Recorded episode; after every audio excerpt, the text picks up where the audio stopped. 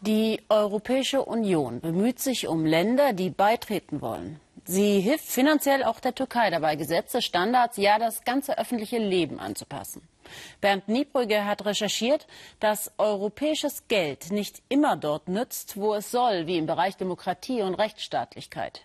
Das hatte zuletzt auch der Europäische Rechnungshof bemängelt. Dies ist die Schaukel des kleinen Effe. Das Grundstück in dem Istanbuler Vorort Tuzla war seine liebste Spielwiese. Mein Sohn hat wegen einer Fahrlässigkeit bei einem Schulunfall sein Leben verloren. Dann darf es doch nicht sein, dass die Verantwortlichen weiter ihr Leben in Ruhe fortführen dürfen, während wir noch immer leiden? Als der sechsjährige Effe sich in der Schule die Hände waschen wollte, zerbrach das Waschbecken und durchschnitt beim Sturz des Jungen die Halsschlagader. Acht Jahre später suchen die Eltern noch immer Gerechtigkeit. Doch die Schulbehörden mauern. Sie verhinderten auch lange die Anklage des Schuldirektors. Mehmet Onur Yilmaz leitet die Organisation Gündem Çocuk. Er kämpft für die Rechte und den Schutz von Minderjährigen, unterstützt von der EU. Efes Fall habe ihn auf die Baumängel in staatlichen Schulen aufmerksam gemacht. Uns wurde nach längeren Recherchen klar, dass jedes Jahr mindestens 20 Schüler bei ähnlichen Schulunfällen sterben. Hunderte werden verletzt oder bleiben körperlich behindert.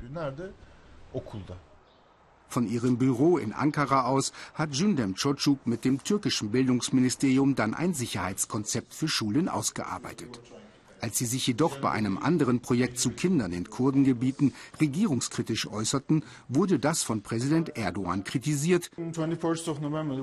Am 21. November 2016 erfuhren wir, dass unsere Organisation verboten und geschlossen wird. Am Nachmittag kamen Polizei und Regierungsbeamte, schlossen alles und versiegelten das Büro. Sie listeten unser Inventar auf, sperrten unsere Konten und konfiszierten das Geld, inklusive 10.000 Euro, Geld von der EU. Die Sachen des Vereins befinden sich seitdem in diesem versiegelten Raum. Sie gehören jetzt dem Staat. Terrorunterstützung sei der Vorwurf der türkischen Behörden. Doch eine offizielle Anklage erfolgte bis heute nicht.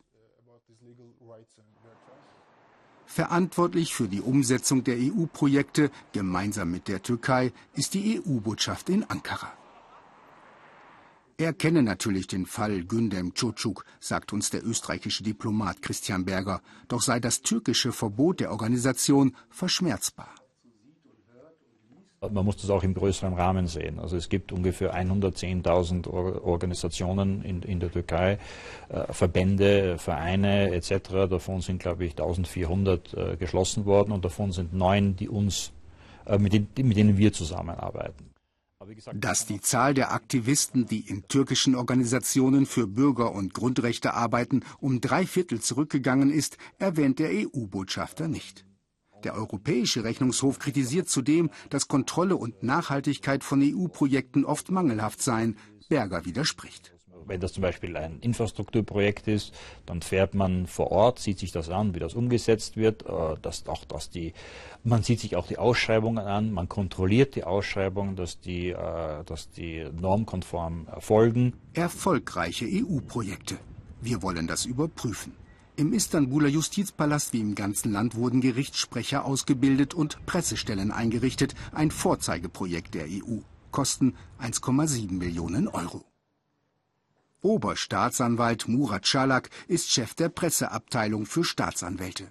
Zu unserer Überraschung hat er keine EU-gerechte Sprecherausbildung genossen und dies ist sein erstes Fernsehinterview, gesteht er. Wir legen hier Wert auf die Pressefreiheit und auf die Journalisten, die das Recht haben, einwandfreie Informationen zu erhalten, vergewissert uns der Sprecher. Wir dürfen dann die Mitarbeiter des Pressebüros bei ihrer Arbeit beobachten. Die Beamten stellen gerade die tägliche Pressemappe zusammen. Ansonsten ist wenig zu tun. So unser Eindruck. Als wir den Oberstaatsanwalt nach den Tätigkeitsnachweisen der Abteilung fragen, kommt er etwas ins Schwitzen.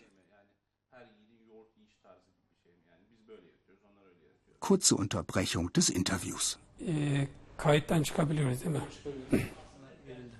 Ein Mitarbeiter bringt schnell den richtigen Ordner.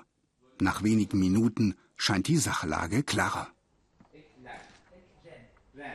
Die letzte Pressemitteilung sei von Dezember 2017, erklärt der Gerichtssprecher dann. Im Schnitt veröffentliche man knapp sechs Stück pro Jahr. Eine der letzten unabhängigen Zeitungen der Türkei ist Cumhuriyet. Viele ihrer Mitarbeiter saßen oder sitzen noch in Haft. Wir treffen die Gerichtsreporterin Canan Joskun und fragen sie nach dem EU-geförderten Projekt für Pressestellen und Gerichtssprecher. Ja, sie kenne das Büro, so die Journalistin. Es diene nur den regierungsnahen Medien. Während des Gerichtsverfahrens in Sachen Cumhuriyet beispielsweise bekamen die oppositionellen Rechtsanwälte und Medienvertreter keine Informationen zum Rechtsstreit. Die staatliche Nachrichtenagentur aber erhielt alle Details des Ermittlungsverfahrens. Ich zeige der Gerichtsreporterin den abschließenden Bericht der EU-Kommission zu dem EU-Projekt. Darin wird es als erfolgreich gewertet und die politische Unterstützung der Türkei gelobt. Da reagiert Canan sauer. Ich verstehe das nicht. Mit welchen greifbaren Daten kommen Sie zu so einem Erfolgsbericht? Schauen Sie, die Online-Beschreibung des EU-Projekts nennt Pressefreiheit und eine unabhängige Justiz als Voraussetzung für gute Pressearbeit. Diese Voraussetzungen existieren aber nicht. Diese Werte müssen jedoch da sein, bevor sie sich auf Pressestellen übertragen lassen. Für Canan Çoskun ist das EU-Projekt also eine große Enttäuschung. Gleichzeitig verwaltet der Oberstaatsanwalt den rechtsstaatlichen Stillstand.